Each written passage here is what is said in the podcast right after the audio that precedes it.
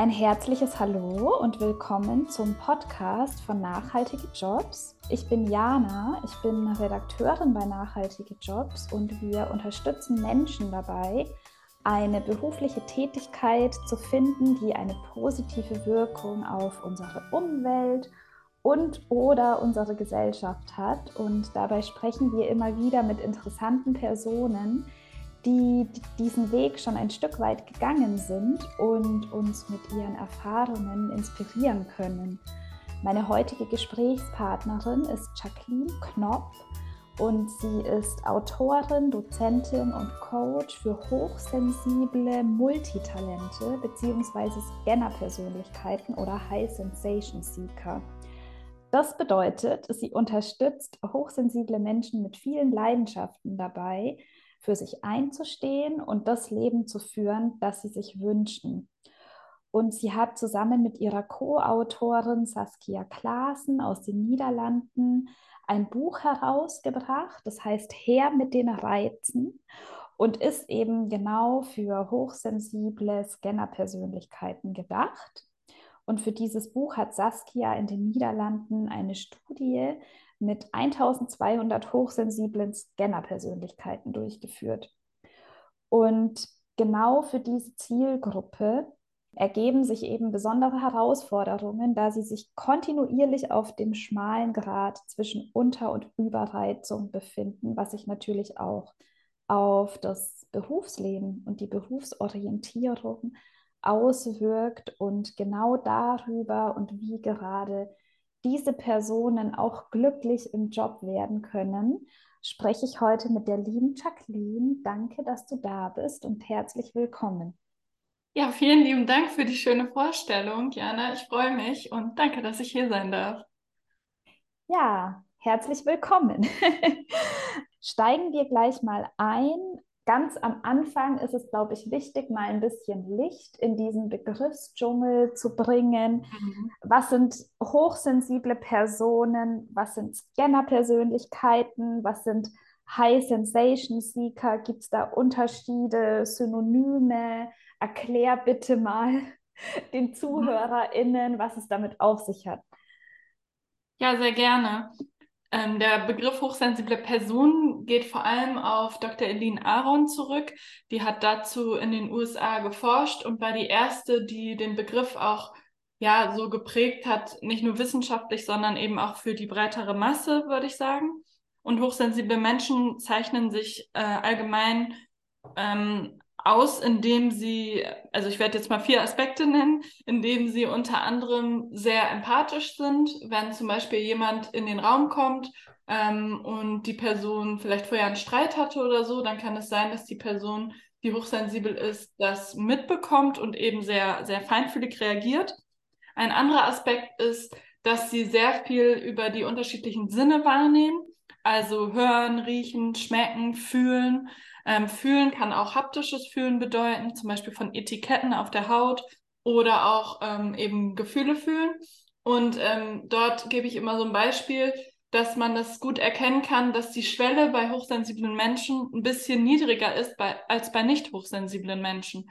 Das heißt, wenn es zum Beispiel draußen einen nicht super lauten Dauerlärm gibt, kann das aber in Bezug auf den Sinn hören für hochsensible Menschen schon ähm, schneller wahrgenommen werden und vielleicht auch schneller eine Belastung darstellen. Da sie durch, über die Sinne so viele verschiedene Reize wahrnehmen, von außen und auch durch Gedanken und Verarbeitung ähm, von innen in ihrem Kopf quasi, können sie auch schnell überreizt ähm, sein. Und ähm, die letzten beiden Aspekte, auf die ich noch kurz eingehen möchte, ist, dass sie Sachen tiefgehend verarbeiten und lange über Sachen nachdenken und dass sie meistens auch erst innehalten, bevor sie handeln. Ähm, dann gibt es noch den anderen Begriff Scanner-Persönlichkeiten bzw. High Sensation Seeker. Ich würde das als Synonyme betrachten. Im deutschsprachigen Raum ist der Begriff Scanner-Persönlichkeiten viel mehr verbreitet, da sehr viele Leute das Buch von Barbara Scher kennen. Ähm, das ist nicht wissenschaftlich, sondern basiert auf Erfahrungen von Personen, die sie gemacht haben und verschiedenen Typen, ähm, ja, wie man beruflich sich verhalten kann. Aber da sprechen wir hoffentlich später auch noch drüber. Ähm, und High Sensation Seeker bedeutet eben im Deutschen jemanden, der Sensations, also Reize sucht. Das heißt, das ist quasi ähm, gegenteilig zu hochsensiblen Personen, die ja teilweise Reize vermeiden. Ähm, allerdings ist es trotzdem so, dass eine geringe Anzahl von Menschen, die hochsensibel sind, gleichzeitig auch Scanner-Persönlichkeiten beziehungsweise High Sensation Seeker sind. Das heißt, für diese Person fühlt sich das dann manchmal sehr verwirrend an, sehr widersprüchlich und vielleicht auch so, als ob ein Fuß auf dem Gaspedal steht und ein Fuß Bremse und man sehr viel möchte, aber dann auch sehr erschöpft ist. Genau. Also das erstmal als kleine Einführung, genau, in, in diesen ganzen Begriffsdschungel. Ich muss da leider immer ein bisschen ausholen. Ja, danke dir. Ich finde es gut, dass du ausgeholt hast, weil wir wollen ja auch die ZuhörerInnen abholen und erstmal erklären, worum es eigentlich geht. Hast du, also ich nehme ja an, du bist selbst eine hochsensible High Sensation Seekerin, genau. beziehungsweise Scanner-Persönlichkeit. Wie hast du das gemerkt? Hast du da eine persönliche Geschichte dazu? Ab wann war dir klar, oh krass, das trifft ja auf mich zu? Mhm. Also ähm, da kann ich auch noch mal ganz kurz auf die Merkmale eingehen von den Scanner-Persönlichkeiten beziehungsweise High Sensation Seekern. Die suchen eben physischen Kick oder Abenteuer, manchmal sowas wie Enthemmung, das kann alles betreffen, ähm, zum Beispiel viel Alkohol, viel Spielen oder ähm, Sex oder solche Bereiche. Und sie mögen sehr, sehr gerne neue Erfahrungen und Erneuerung und Langeweile. Also Langeweile ist ein großes Thema für sie. Und diese Aspekte haben bei mir dafür gesorgt, dass als ich den Begriff Hochsensibilität ähm, gefunden habe und mich damit identifiziert habe, dass die Literatur, die ich dazu gelesen habe oder auch Podcasts, die ich gehört habe, nicht immer ganz gepasst haben. Ähm, ich war also super verwirrt. Es war ungefähr Ende meines Studiums, würde ich sagen. Also ist jetzt auch schon wieder ähm, viele Jahre her. Und äh, da habe ich gemerkt, ähm, mit mir ist irgendwie irgendwas anders ich ähm, ja, verarbeite Sachen anders. Mir, mir geht das immer sehr nahe. Ich brauche auch äh, viele Pausen und kann zum Beispiel nicht im Großraumbüro arbeiten mit ganz vielen Reizen, ganz vielen Personen, ganz vielen Gerüchen. Dauernd geht jemand rein und raus. Und in diesem Kontext, ähm, Nebenjob im Studium und dann Berufseinstieg, habe ich gemerkt, irgendwas ist da bei mir anders. Ich kann das nicht so wie die anderen Menschen aushalten, in Anführungsstrichen.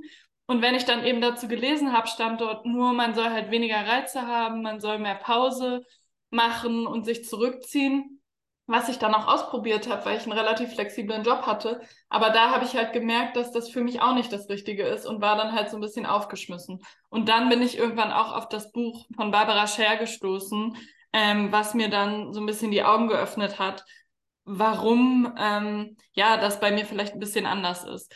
Es gab allerdings im deutschsprachigen Raum bisher, also bis zu den Büchern, die ich jetzt mit Saskia und auch alleine veröffentlicht habe, nichts, was beide Phänomene miteinander in Einklang bringt. Das heißt, ich habe da weiterhin so ein bisschen im Dunkeln getappt, habe mir das aber selber so ein bisschen gedacht, dass mich irgendwie wahrscheinlich Scannerpersönlichkeit und Hochsensibilität betrifft aber wie das genau zusammenhängt, war mir halt auch noch nicht so klar. Aber das war so ein bisschen ähm, mein Weg, vor allem aufgrund von Herausforderungen und ich bin an meine Grenzen gestoßen auf der Arbeit. Deswegen habe ich mich so auf die Suche gemacht, was quasi mit mir los ist und bin dann auf diese Begriffe gestoßen.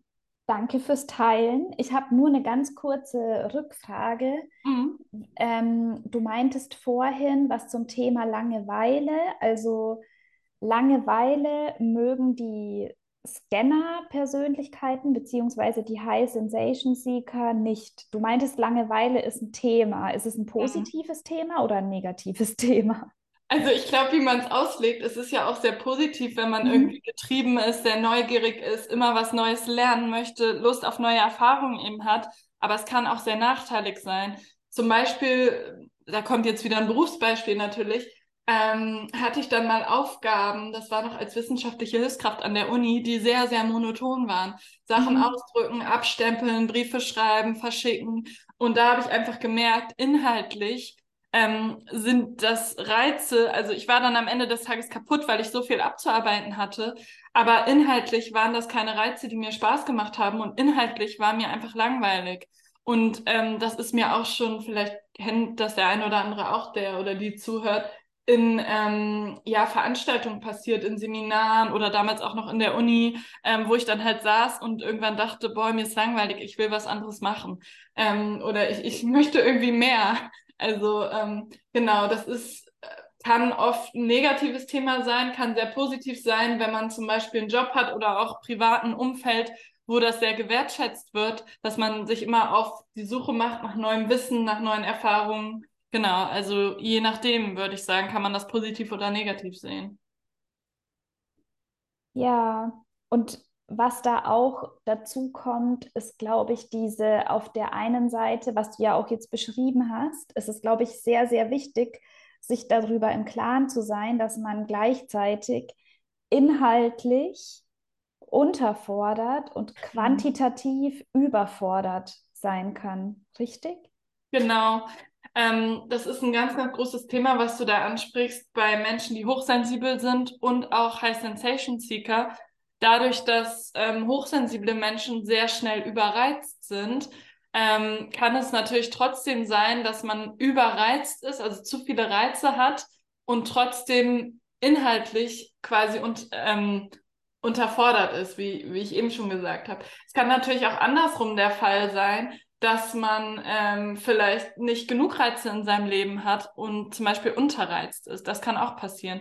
In dem Moment, wo ich zum Beispiel gesagt habe, ähm, ich arbeite jetzt nur noch aus dem Homeoffice und gucke dann mal, weil ich hochsensibel bin, wie es mir damit geht, war das auch viel zu wenig Input. Also ich muss auch irgendwie mal Menschen treffen und äh, Aktivitäten unternehmen, die mir das geben, was ich brauche, also mit der richtigen Qualität.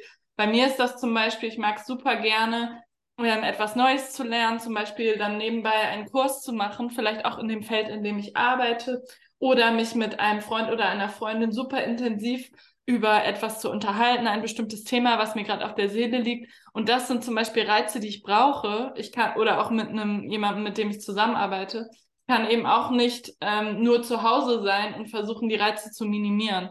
Also die ähm, Balance zu finden zwischen Überreizung und Unterreizung, zwischen zu wenig Reizen und viel zu vielen Reizen, ist halt ein schwieriger Balanceakt für viele ähm, hochsensible Multitalente oder eben Scanner-Persönlichkeiten genannt. Und äh, wie sich das auch ganz oft zeigt, ist, dass man zum Beispiel auf der einen Seite merkt, ich bin zu Hause, ich will jetzt mehr machen, dann verabredet man sich mit Leuten, geht vielleicht den einen Tag ins Theater, den nächsten Tag hat man noch einen Kinobesuch geplant, dann merkt man, oh, ich war den ganzen Tag unterwegs, ich war jetzt schon im Theater, am nächsten Tag merkt man, ich bin total überreizt brauche Zeit für mich alleine, ähm, dann sagt man das halt vielleicht ab, weil man gerade einfach nicht kann und äh, alleine sein möchte. Ähm, und so ist es halt manchmal sehr, sehr widersprüchlich, das, was man sich wünscht. Ähm, und das ist dann manchmal vielleicht schwer für einen selber zu verstehen und zu akzeptieren und vielleicht auch für andere Menschen im beruflichen oder privaten Umfeld. Ja, absolut. Das ist ganz, ganz wichtig, dass du das sagst.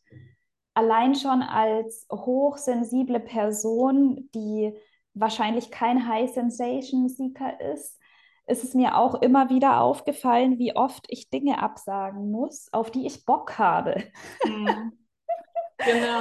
Weil das, worauf man Lust hat und das, was der Körper aber braucht, ganz oft zwei komplett verschiedene Sachen sind. Ja, ja da, I feel you. Ja. Hast du denn, hast du denn für unsere ZuhörerInnen konkrete Strategien und Tipps, was man tun kann, um vor allem auch im Berufsleben diesen Drahtseilakt zwischen Unterreizung und Überreizung beziehungsweise zwischen Bore-out und Burnout zu meistern. Mhm. Genau, wenn, wenn die Überreizung äh, super doll ist, dann kann man auch in Richtung äh, Bore-out gehen. Und äh, wenn man sehr, sehr, sehr unterreizt ist, auch über eine lange Zeit, ähm, dann kann das halt zu einem ähm, Bore-out führen, genau. Was auf jeden Fall Tipps sind, ist, und was mir auch selber geholfen hat und vielen, vielen Menschen, mit denen ich gesprochen habe, dass man versucht, sich selber noch besser kennenzulernen. Also was sind ganz genau meine Bedürfnisse? Was sind die Reize, die mich sehr, sehr schnell überreizen? Bei mir ist das zum Beispiel, wenn ich mit den Öffis fahre und dort ein richtig hoher Lärmpegel ist, dann bin ich relativ schnell überreizt zum Beispiel. Ähm, also sich da kennenzulernen, was sind die Reize, die ähm, mir nicht so gut tun und mich sehr, sehr schnell überreizen? Was sind die Reize, nach denen ich auch erschöpft bin, die mir aber eine gute, ein gutes Gefühl geben und wichtig für mich sind. Also die sind qualitativ hochwertig, wie zum Beispiel, hier wieder mein Beispiel, ähm, ein gutes Gespräch mit jemandem führen oder ich gehe auch sehr gerne zum Beispiel essen ähm, und finde das eine ganz tolle Erfahrung. Danach bin ich auch überreizt und kaputt, aber das war wichtig für mich. Und was sind äh, Situationen, in denen ich unterreizt bin? Also wie schnell passiert das? Ähm, was, was sind dann da die Umstände zum Beispiel? Kennen vielleicht auch manche Leute aus dem Urlaub, wo sie dann unbedingt was machen wollen. Also sich da genau kennenzulernen und vielleicht kann man das auch mal in dem Beruf, in dem man gerade ist oder das, was man gerade in seinem Alltag macht, so ein bisschen beobachten und immer mal schauen, wie geht's mir eigentlich diese Woche oder diesen Monat und ähm, was war so los? Was, was kann ich daran erkennen? Um so ein bisschen zu sehen, weil das sind ja eigentlich auch immer so Kurven, ne? Von ähm, es ist nicht so viel los, ich möchte mehr machen, dann mache ich mehr und dann muss ich echt aufpassen, dass ich nicht überreizt werde oder dass ich zu viele Projekte annehme, mir zu viel auflade, weil ich gerade denke, ich habe die Energie dafür und einfach mehr Reize in meinem Leben möchte. Ähm, und was ich auch noch super wichtig finde, dass Scanner-Persönlichkeiten eben durch diese Neugierde, ähm, schnelle Langeweile und die Lust auf neue Erfahrungen sehr vielseitig sind. Das heißt, man kann auch schauen, den Beruf, den man gerade hat oder auch andere interessante Berufe, wie vielseitig sind die? Was hat man dort für verschiedene Aufgaben und ähm, deckt das verschiedene Bereiche ab, die einen glücklich machen oder auf die man Lust hat? Und ein anderer wichtiger ähm, Aspekt ist, gerade für Hochsensible ist es super wichtig, und darum geht es ja auch unter anderem in diesem Podcast, etwas zu machen, was sinnstiftend ist. Also was für andere Menschen einen Mehrwert bietet, was vielleicht für die Umwelt einen Mehrwert bietet. Ähm, oder auch in einem, in einem, ganz anderen Rahmen, im Bereich Nachhaltigkeit oder wie auch immer. Und ähm, das ist, glaube ich, auch ein ähm, wichtiger Aspekt für diese Berufsgruppe. Und ähm, noch eine letzte Sache, dass man vielleicht auch nochmal eine Entscheidung, die man getroffen hat in Bezug auf den Beruf, als man noch jünger war und sich nicht so gut kannte oder in, Be in Bezug auf äh, vielleicht andere Personen, die einen da beeinflusst haben, wie die Familie oder Freunde, das Umfeld, nochmal hinterfragen darf.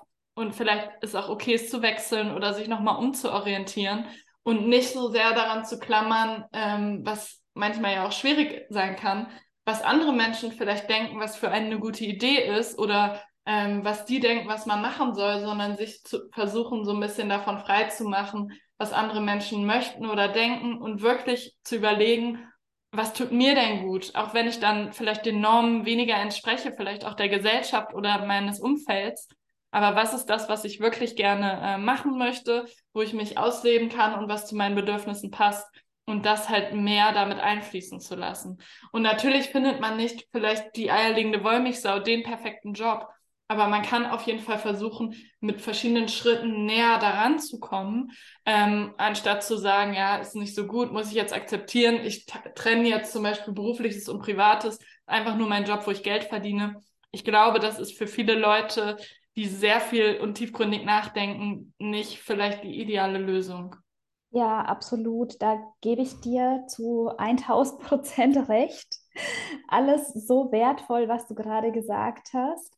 Also ich würde jetzt einfach noch mal kurz zusammenfassen und du kannst dann noch ergänzen. Ich habe jetzt mhm. rausgehört, ähm, wenn du, lieber Zuhörer, liebe Zuhörerin, dich als hochsensible Scanner-Persönlichkeit bzw. High Sensation Seeker einschätzt, dann macht es Sinn, darauf zu achten, dass man im Job Vielseitigkeit erlebt, also ein mhm ähm, dass man quasi nicht Sachbearbeiterin für eine bestimmte Aufgabe ist, sondern dass man ein breit gefächertes Tätigkeitsspektrum hat in der eigenen Arbeit, dass man Sinnerfüllung bei der Arbeit erlebt und auf die individuellen Bedürfnisse, die man hat, dass die quasi gedeckt sein können. Und es hat ja auch was mit Flexibilität zu tun. Also gerade als hochsensible Person ist es wahnsinnig wichtig, zum Beispiel die Möglichkeit zu haben, im Homeoffice zu arbeiten, ja. zumindest einen Großteil oder einfach sich zurückziehen zu können, solche Sachen, oder? Ja, auf jeden Fall. Und ähm, da haben wir jetzt noch nicht drüber geredet, aber was ich auch noch gerne hinzufügen möchte, ist, wie man das denn überhaupt machen kann. Ähm, und zwar gibt es da verschiedene Wege. Zum einen kann man vielleicht gucken, wie der Job, den man aktuell hat, wie man den modellieren kann im, im Rahmen des Gestattungsfreiraums oder auch, äh, wenn man jetzt angestellt ist, vielleicht ähm, mit den anderen Teammitgliedern oder mit dem Chef, der Chefin sprechen. Und das fällt dann vielleicht unter den Bereich ähm, Jobcrafting. Crafting heißt ja äh, modellieren. Und ähm, das kann aber auch sein, dass jemand, äh, der freiberuflich ist, ähm, dort dann sich nochmal anders auslebt und guckt, wie man die Freiräume, die man schon hat, ähm, anders nutzen kann. Aber ansonsten ist das natürlich auch nochmal, wenn man noch nicht ähm, selbstständig ist, vielleicht für einige eine Möglichkeit, sich zum Beispiel nebenberuflich selbstständig zu machen äh, als Unternehmer, Unternehmerin oder Freelancer, Freelancerin, um vielleicht auch andere Aufgabengebiete, ähm, die der Job, den man vielleicht hat, nicht abdeckt, dazuzunehmen. Und die dritte Möglichkeit ist, ähm, das heißt Job Carving. Ähm, da wird die Arbeit quasi an die Person angepasst. Da kann man zum Beispiel auch dann in Teilzeit äh, angestellt sein, so wie ich, und nebenbei freiberuflich äh, arbeiten oder ähm, als Unternehmerin quasi. Oder man kann zwei verschiedene Jobs haben und eben so hybride Karrieren, wo man vielleicht angestellt, zwei angestellte Jobs oder einer freiberuflich, aber fest und einer ähm, angestellt. Und das darf sich eben auch immer wandeln. Weil äh, wir haben da jetzt so gut drüber geredet, aber dann kommt natürlich immer die Frage, ah, wie soll man das denn hinkriegen quasi? Ähm, genau, deswegen wollte ich das gerne noch hinzufügen. Ja, danke. Und in dem Zusammenhang ist es, glaube ich, auch nochmal wichtig zu betonen, sich nicht mit anderen zu vergleichen und einfach auch nicht von sich zu erwarten, dass man die, den einen greaten Karriereweg einschlägt wie so viele. Ja, total. Das habe ich auch selbst gelernt. Also ähm, ich habe auch schon viele verschiedene Sachen gemacht und ähm, jetzt aktuell, das hast du auch vorhin ähm, vorgestellt, arbeite ich ja freiberuflich, ähm, habe zum Beispiel meinen Podcast, meinen Blog, ähm, eben die Bücher und gebe ein paar Coachings. Und ansonsten bin ich noch angestellt ähm, als Lehrerin und fange jetzt aber auch wieder an, äh, am, also Mitte des Monats bei einer NGO als Projektmanagerin zu arbeiten. Und so ähm, finde ich es halt auch super wichtig, immer zu schauen, worauf habe ich gerade noch mehr Lust, was kann ich wieder dazu nehmen, um vielleicht was anderes wegzulassen und das immer so konstant äh, anzupassen und nicht so darauf zu hören, wenn andere Leute jetzt sagen, was machst du denn jetzt schon wieder? Willst du mal bei einer Sache bleiben? Entscheid dich doch mal oder du übernimmst dich doch oder äh, ich komme gar nicht mehr hinterher oder so. Also davon, das tut echt gut, sich davon frei zu machen ähm, und äh, ja, einfach auch ein bisschen vielleicht utopischer zu denken, weil zum Beispiel mein neuer Job ist dann 100 Prozent im äh, Homeoffice und ich weiß, dass ganz viele Leute denken, dass es sowas gar nicht gibt oder man das gar nicht finden kann. Ähm, und ja, ich glaube, da, da lohnt es sich so ein bisschen frei davon zu machen, was andere Leute denken oder wie sie das beurteilen, ähm, genau wie du auch gesagt hast. Ja, und dass man es auch natürlich bis zu einem gewissen Grad auch fordern kann. Ne? Mhm. Weil ich glaube, viele trauen sich vielleicht einfach nicht zu fragen. Aber wenn man damit argumentiert, dass man einfach seine beste Leistung erbringt, wenn man alleine ungestört arbeiten kann, ist es ja öfter machbar, als man vielleicht denkt. Auf jeden Fall. Bei meinem Partner war das so, dass er auch unbedingt äh, Stunden reduzieren wollte auf eine Vier-Tage-Woche und zwei Tage Homeoffice haben wollte. Und ähm, neben dem, was du gesagt hast, so zu argumentieren, hilft es natürlich auch, ähm, vielleicht mal ein anderes Jobangebot einzuholen und dann zu sagen, ähm, also wirklich das zu verhandeln, so wie man auch Gehalt verhandelt und zu sagen, ich habe hier ein anderes Angebot, da dürfte ich das auch, ich würde aber gerne bei Ihnen bleiben in der Firma. Mhm. Können Sie da vielleicht auch was machen? Wir könnten das ja mal ausprobieren. Und dann äh, ist da, glaube ich, inzwischen viel mehr möglich, als man denkt, total.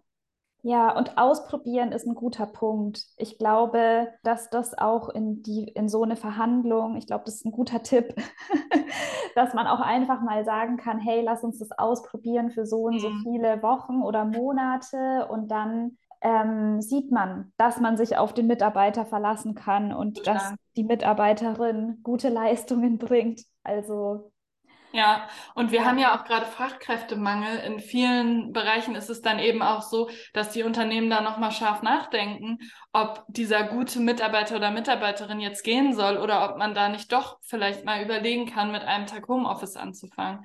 Also ja, total.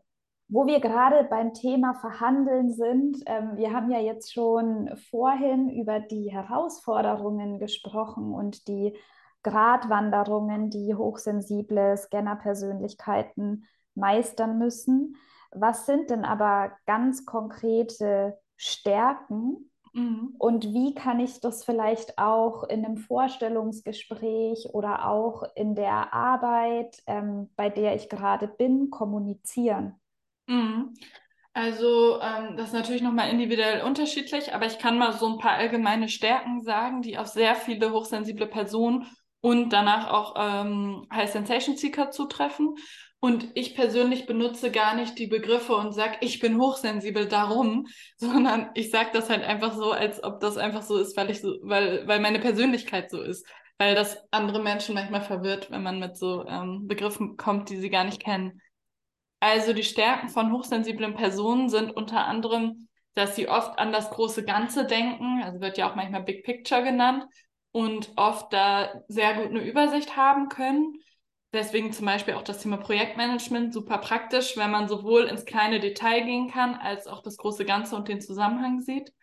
Dann sind sie natürlich, das liegt auf der Hand, super empathisch, was auch sehr wichtig ist, zum Beispiel als Vermittlerin zwischen vielleicht Chef, Chefin und anderen Mitarbeitern oder in Rollen, ähm, wo man mit Menschen zu tun hat oder mit Kundinnen und Kunden. Einfach super äh, wichtig, die äh, Perspektive von anderen Menschen einzunehmen oder einnehmen zu können in vielen Jobs.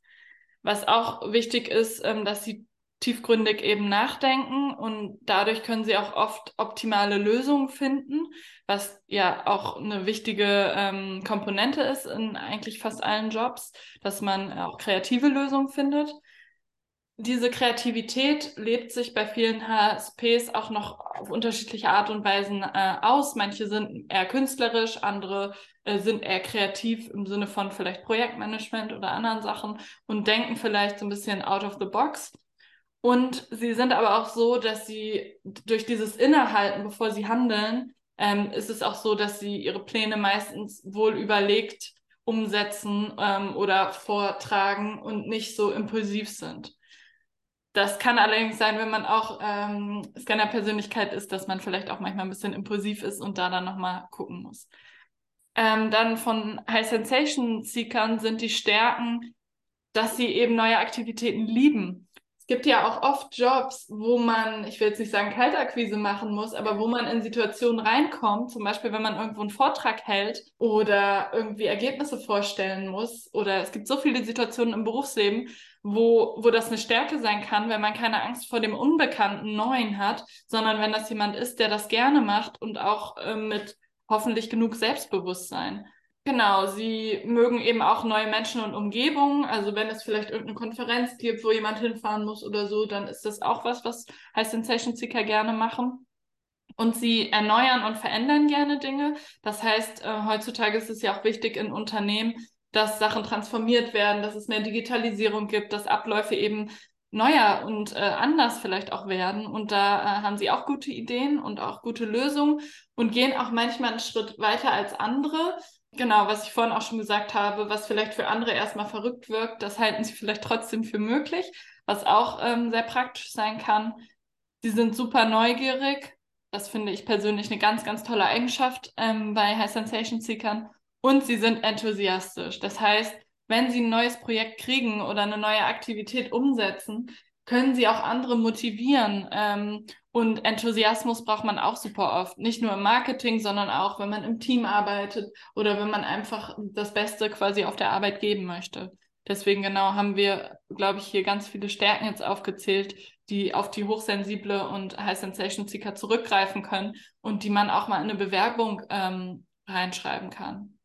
Und würdest du auch sagen, dass die hochsensiblen Scanner-Persönlichkeiten auch dadurch, dass sie ja diese, diese Tendenz haben, immer wieder neue Dinge auszuprobieren und dann auch schon, also viele ja auch so nicht diesen typischen einen straighten Lebenslauf haben, mhm. ähm, Erfahrungen aus verschiedenen Bereichen gesammelt haben, dass es diesen Menschen natürlich dann auch leicht fällt, ähm, Zusammenhänge zu erkennen und Total. Dinge miteinander in Verbindung zu setzen. Ja, genau, in Bezug auch auf dieses, man sieht das große Ganze. Genau, das habe ich jetzt noch nicht genannt, aber da hast du vollkommen recht. ist auch dieses vernetzte Denken, Zusammenhänge sehen, auch vielleicht zwischen ähm, Aspekten oder Bereichen so einen Übertrag zu machen, den jemand anders vielleicht nicht sieht, weil er oder sie da vielleicht auch ähm, keine Erfahrung oder ähm, Kompetenzen hat in diesem Bereich. Das ist total so. Und ähm, ich kann auch noch mal ein Beispiel von mir geben. Ich habe zum Beispiel drei Bachelor gemacht und einer davon ist International Relations gewesen, also internationale Beziehungen und Organisationen auf Englisch. Und dann habe ich noch Französisch und Politik auf Lehramt studiert. Das heißt, ich könnte zum Beispiel super guten Übertrag sehen zwischen, ja, wie, äh, wie das zum Beispiel ist, jetzt ein Thema äh, Migration in Bezug auf Bildung zu unterrichten. Ähm, oder ja, da, also mir fallen super viele äh, Bereiche ein, wo man dann Verknüpfung sehen kann zwischen ähm, zwei Themen, in denen man sich gut auskennt. Und diese Kombi hat vielleicht nicht äh, irgendwie, haben vielleicht nicht so viele andere Personen. Also Genau, ähm, dieses vernetzte Denken ähm, ist ein großer Vorteil, wie du gesagt hast. Absolut. I feel you. Ich habe auch schon so viele Ausbildungen gemacht und mhm. Also liebe Zuhörerinnen, auf die diese Persönlichkeitsmerkmale zutreffen, wirklich, ihr bringt so viel mit und es gibt natürlich besondere Herausforderungen, aber seid selbstbewusst und steht wirklich zu eurer Vielseitigkeit. Was mich zur nächsten Frage bringt, weil ich glaube, dass vor allem Menschen, die, die, mit, die mehrere Interessen haben und auch viel Abwechslung brauchen, auf der Suche nach ihrer Berufung oft verzweifeln, weil einem in den Medien oder wenn man sich in dieser ganzen Persönlichkeitsentwicklungsbubble befindet, ja oft suggeriert wird, du musst nur deiner Leidenschaft folgen ja. oder finde dein Geschenk für die Welt oder ähm, du musst nur irgendwie deine Berufung finden. Und ich glaube, es gibt ganz viele, die da schon so innerlich anfangen zu kochen und sagen, ich habe doch schon so viel ausprobiert, wann finde ich denn endlich diese eine Sache, die zu mir passt? Mhm. Was, was möchtest du diesen Menschen mit auf den Weg geben? Ja, ähm, ist lustig, dass du das sagst. Ich habe auch genau dazu meine Podcast-Folge gemacht, weil ich das auch immer gedacht habe. Also, was soll das? Es kann auch sein, dass man einfach viele ähm, Leidenschaften hat und es einfach super schwer ist, sich zu entscheiden. Es kann auch sein, das dachte ich nämlich früher auch immer, dass man nie diese eine Sache findet und es die vielleicht auch einfach nicht gibt. Und das ist dann auch, finde ich, vollkommen in Ordnung. Also ich finde, man, man muss sich da nicht so mit anderen Leuten vergleichen, sondern kann einfach sagen, ich weiß noch nicht, ob ich jetzt meine perfekte berufliche Leidenschaft gefunden habe. Ich bin noch dabei, das immer mehr an meine Bedürfnisse und das, was ich mir wünsche, anzupassen. Und ich hinterfrage das auch regelmäßig und habe Zweifel. Aber trotzdem ähm, ist das okay, so wie es ist. Und es gibt auch viele positive Aspekte. Also ich würde versuchen, so ein bisschen ähm, das als Prozess zu sehen und als Weg und zu sehen, dass es einfach manchmal dauert, ähm, bis man das Berufsleben noch mehr so geformt hat, wie man sich wünscht, dass das halt immer auch ein Prozess bleibt. Ich habe ja auch gerade gesagt, dass ich jetzt wieder was äh, zusätzlich, was anderes ähm, noch arbeite. Und dass es auch irgendwie normal ist, wenn das nicht perfekt ist und man nicht die eine Leidenschaft findet. Ähm, und genau, zu diesem Thema, ähm, wie kann man denn dann die Berufsorientierung gestalten, finde ich immer wichtig, die verschiedenen Aspekte. Wir haben ja vorhin schon über die Bedürfnisse ähm, gesprochen, wann ist man unterreizt, überreizt, aber auch sowas wie, was wäre denn mein idealer Tag? Wie würde ich am liebsten arbeiten? Welche Aktivitäten möchte ich überhaupt in meiner Woche unterbringen? Möchte ich im Homeoffice oder irgendwo anders im Coworking Space oder im Unternehmen arbeiten. Also all diese verschiedenen Aspekte mal aufzuschreiben, um so eine Art Leitstern zu haben, in welche Richtung man weitergehen möchte. Und wenn man dann andere Möglichkeiten hat oder Jobs oder Ausschreibungen sieht oder Freelancing-Sachen sieht, wo, wo man sich auf einen Auftrag bewerben könnte, kann man ja dann damit abgleichen und schauen, habe ich dann mehr von dem gleichen oder habe ich noch was anderes, einen anderen Aspekt, den ich jetzt noch nicht abgedeckt habe bringt mich das diesen Leitstern oder dieser Idee, wo ich gerne mal idealerweise hin möchte, irgendwie näher oder bringt mich das weiter davon weg? Ähm, und das finde ich halt super, super wichtig, dass er so zu machen und als Prozess und einen weiteren Schritt vielleicht in die richtige Richtung zu sehen und nicht so zu sagen, wie du auch gesagt hast, ja, ihr müsst nur mal überlegen, was in deinem Herzen wollt ihr denn ganz genau, weil bei mir sind da dann auch tausend Sachen und dann bin ich wieder an dem Punkt von, ich bin überfordert, ich kann mich nicht entscheiden. Ähm, und das Wichtige ist einfach zu sagen, ich muss mich auch nicht entscheiden. Ja, beziehungsweise es ist ja auch immer ein Weg. Ne? Also genau. es ist ein, es ist ein Prozess und es gibt auch verschiedene Phasen im Leben und man darf sich auch erlauben, verschiedene Berufungen zu haben oder auch einfach mal eine Zeit zu haben, in der man vielleicht einen Job hat, der nicht perfekt ist, aber man verdient damit Geld und hat aber dann befindet sich so auf diesem Weg und hat dann die Freiheit für Hobbys und andere Dinge. Das geht ja auch. Also wie du schon gesagt hast, ähm, von dieser Perfektion ein bisschen wegzugehen. Ja, und auch da dann zu gucken, wenn, wenn ich gerade einen Job habe, in dem ich gut Geld verdiene und mich nebenbei fortbilde vielleicht, um mhm. dann danach einen anderen nächsten Schritt zu machen, für den ich erstmal vielleicht ein bisschen Kapital brauche, dann ist das ja auch ein wichtiger Schritt in noch mehr eine Richtung, in die ich hin möchte. Genau, und dieses Zweifeln und Hinterfragen und tiefgründig nachdenken ist halt eben typisch und deswegen äh, kann man da einfach sagen, dass man nicht damit alleine ist, sondern dass es einfach ganz vielen so geht, weil das sind ja auch das, was wir vorhin so gesteckt und erklärt haben, sind ja auch extremst hohe Ansprüche, ne? An den Job und an die Zeit, wie man die verbringen möchte. Und da ist es auch normal, dass, dass das vielleicht nicht beim ersten Anlauf klappt und einfach ein längerer Weg ist. Danke, dass du das nochmal gesagt hast. Und bevor wir jetzt zum Ende kommen, habe ich noch eine letzte Frage an dich. Und zwar, Du hast ja dieses Buch rausgebracht, ähm, zusammen mit deiner Co-Autorin. Mhm. Und gibt es vielleicht sowohl aus diesem Buch als auch aus deinen persönlichen Erfahrungen Top-Erkenntnisse, die du noch mit unseren ZuhörerInnen teilen möchtest als letzte, letzten Input? Mhm.